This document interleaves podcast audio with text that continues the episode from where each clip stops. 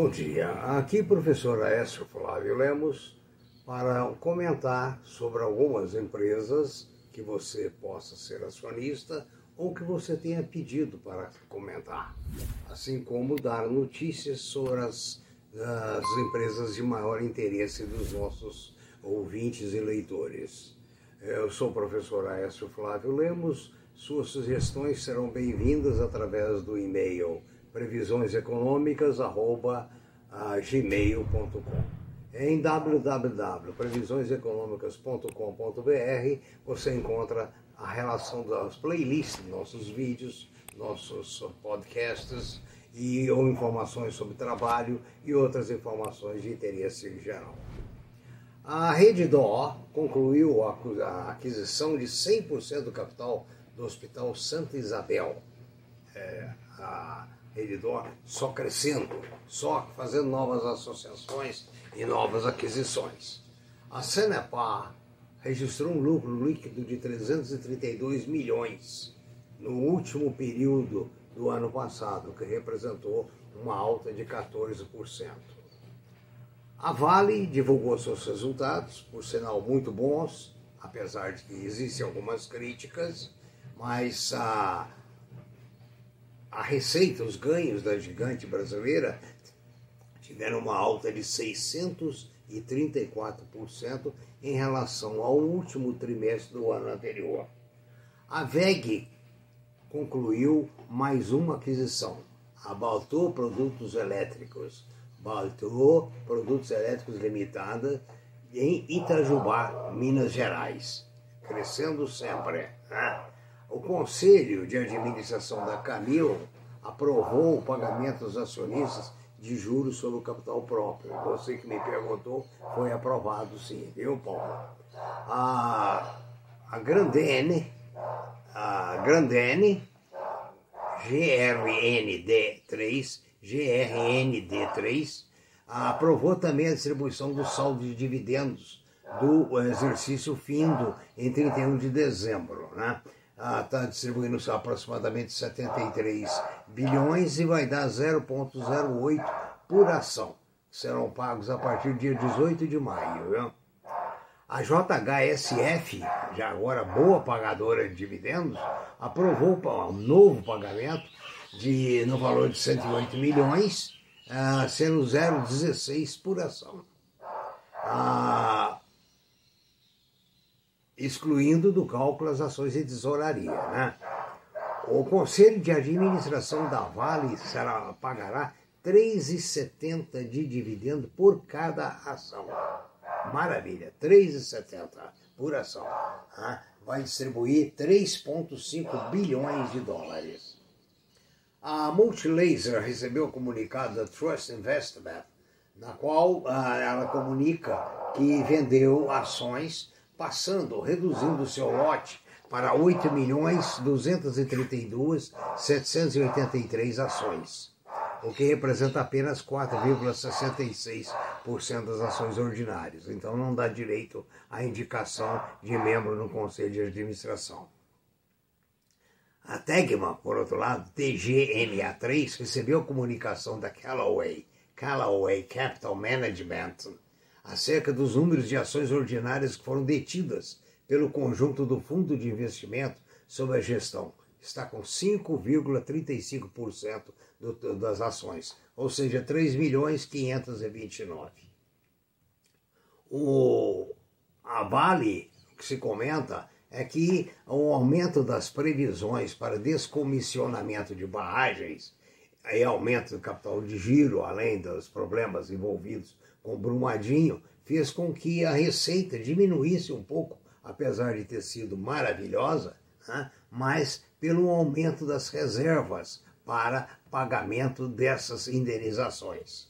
A grande Eternite teve o melhor resultado da década. Vocês se lembram, né? Você que é acionista da Eternite, alguns nossos ouvintes se mantiveram quando a Eternite estava praticamente quebrada por causa das telhas de amianto. Agora ela apresentou o melhor resultado em uma, em uma década. Ou seja, ela continuou resiliente às dificuldades do mercado, ao aumento do custo da produção, à inflação e etc. Ou seja, ela alcançou um EBITDA de 337 milhões, o melhor resultado desde 2012 e um dos melhores da sua história. O lucro líquido foi de 269 milhões, 70% acima do lucro de 2020. É realmente uma notícia muito boa, porque é uma empresa sofreu muito e teve muita força resiliente para se manter no mercado.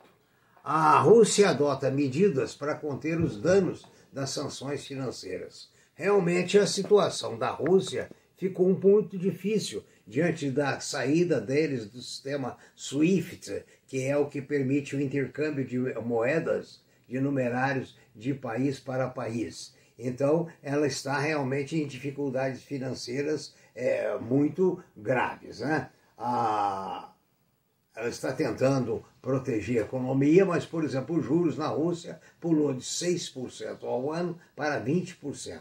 A situação realmente do rublo moeda russa e da Rússia não é boa. Né? Ah, quanto ao aspecto financeiro. Né? Quanto à guerra lá, é, sei lá. Né? As americanas apresentaram na noite, na semana passada, os melhores resultados do quarto trimestre de 21. Os números vieram em linha com as, com as, com as estimativas, com destaque para o crescimento da receita refletindo a resiliência das operações de lojas físicas e um crescimento forte do canal online. Aí mais uma concorrente forte dos canais online, aí com a, a, as outras já conhecidas, Magazine, é, Casas Bahia é, e tantas outras aí, né? E fora as americanas e as chinesas que estão batendo firme na, na, na questão das vendas, né? O lucro líquido das americanas alcançou 489 milhões no quarto trimestre. Né? Foi muito bom mesmo, né? parabéns. E agora, na última parte de hoje, eu vou fazer mais um resumo do que é entrar na Bolsa, a pedido novamente de nossos ouvintes e nossos participantes. É um resumo das características principais que eu já citei muitas vezes em muitos vídeos, mas como nós temos hoje próximo de 170 vídeos, fica difícil localizar aonde está A, B ou C. Então, a seguir você verá um resumo sobre como operar na bolsa. Muitos querem entrar, muitos já entraram, muitos já perderam muito dinheiro, alguns já ganharam algum dinheiro. Para que você entre na bolsa de valores ou se mantenha, é necessário primeiro que você pegue aqueles cubos de gelo no seu freezer e injete no seu sangue. É preciso ter sangue gelado para trabalhar com a bolsa de valores. Por quê? A bolsa de valores oscila de acordo com os fatores econômicos mundiais, não são os fatores brasileiros. A influência é muito grande. A influência psicológica é tão grande quanto a econômica. Ou seja, quando você está ganhando, você se envolve em euforia. Quando você está perdendo, você vai para a religião, vai para o muro das lamentações. Para se operar bem na bolsa de valores, com o menor risco possível, é necessário um bom conhecimento de matemática, de contabilidade, de economia, finanças, política internacional, marketing, agronegócios e outras uh, ciências correlatas, como economia, que eu não sei se eu citei.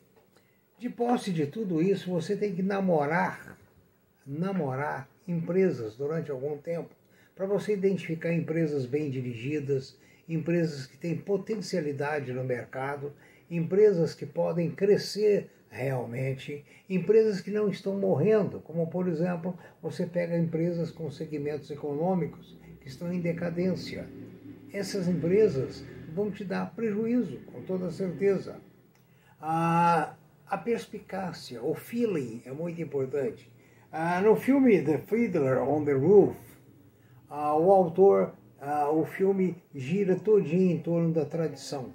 Ou seja, você tem que ver quem dirige a empresa, se tem tradição, se tem nome, é, se essa pessoa tem experiência essa pessoa tem vivência no mercado para que ela possa, então, é, dirigir realmente aquele complexo. Por outro lado, você precisa ter um capital independente das suas despesas de dia a dia.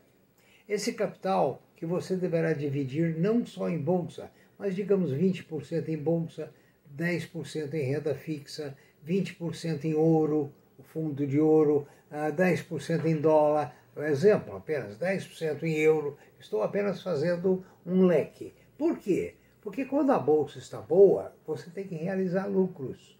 Lucro não mata ninguém. Você tem que ter coragem de vender. Quando a bolsa está ruim, você tem que ter coragem de comprar. No momento que a bolsa muitas vezes está ruim, outro segmento está bom. Por exemplo, há pouco tempo o ouro passou de 1.900 dólares por onça Troy, enquanto ele estava sendo mantido em torno de 1.700, 1.680, por exemplo. Quem tinha ouro, logicamente, se teve coragem, vendeu nesse momento. Você precisa ter instrumentos de liquidez, ter aí três, quatro meses de dinheiro reservado, separado para suas despesas pessoais. Com essas despesas, para que você não seja obrigado a vender um ativo na hora inoportuna. Eu já vi muita gente ganhar dinheiro, muitos quebrarem. Uh, aliás, não é muita gente ganhar dinheiro. Eu já vi gente ganhar dinheiro, mas a maioria que eu vi quebrar. Porque acreditam, inclusive, em palpites. Palpite azedo. Tem corretora, tem corretor, tem é, pessoa do mercado dizendo ganhe 200%, ganhe 300%. Eu ganhei 500% em um ano. Acontece. Coincidência. Ah, coincidência. Tem papel que você compra numa hora certa, que o papel está no limbo, de repente aquela empresa estoura, aquela empresa é, sobe. Né? Isso acontece demais. Então, é, você tem que ter a, a, o discernimento. E outra coisa, acompanhar o mercado internacional. O que está em voga? O que, que está, como é que está o minério de ferro no mundo? Como é que está o arroz, a demanda do arroz, a demanda do milho? e assim vai sucessivamente. Né? A demanda de fertilizante no Brasil, o agronegócio, as empresas produtoras de máquinas, etc. Enfim, você tem que estar ligadão. Não é fácil. Demanda muita atenção, demanda muito carinho, demanda realmente muita expertise, muita calma. Calma, ter condições, ter condições psicológicas para vender, ter condições psicológicas para comprar. E isso é difícil. Porque geralmente quando sobe, você acha que vai subir mais. E você não vende. E quando cai, você acha que não vai cair mais e cai. Então, resultado. Outra coisa que eu observo é o seguinte: trabalhe com lucros pequenos. Você tem, digamos, mil reais você ganha numa transação, ou 500, dependendo do seu porte econômico, ou 100 reais, é válido. Né? Não espere arrebentar a boca do balão. Às vezes vai arrebentar a sua própria boca. Né? Então veja bem, muito conhecimento, muita prudência, muita sapiência. Né? Não acreditar no que vem nos jornais, no que vem pelo WhatsApp, no que vem ah, nas propagandas, etc. Porque eu mesmo já perdi muito dinheiro acreditando em corretores. Né? Muitas vezes o corretor está interessado em vender diz bem de um papel que ele está estocado, ou que ele está promovendo aquele papel, ou que ele está ganhando bem daquela firma, como um laboratório. Você vai a uma farmácia, o mesmo produto de genérico difere muito de preço de laboratório para laboratório. Ou seja, a, a, a manipulação dos preços. Né? Então você tem que ter uma atenção muito profunda. Agora, estudar, estudar, estudar, estudar. Ler lê e lê. Acompanhar o mercado hoje, ontem e amanhã. Assim, você tem possibilidade de ganhar um pouco de cada vez, ganhando sempre, tendo pequenos prejuízos eventualmente, facilmente absorvidos pelas, ah, pelos lucros que você tem também, modestos e eventuais. Muito obrigado, eu, isso aqui é um recado, espero que tenha sido útil. Tudo de bom, muita saúde, Muita felicidade para você.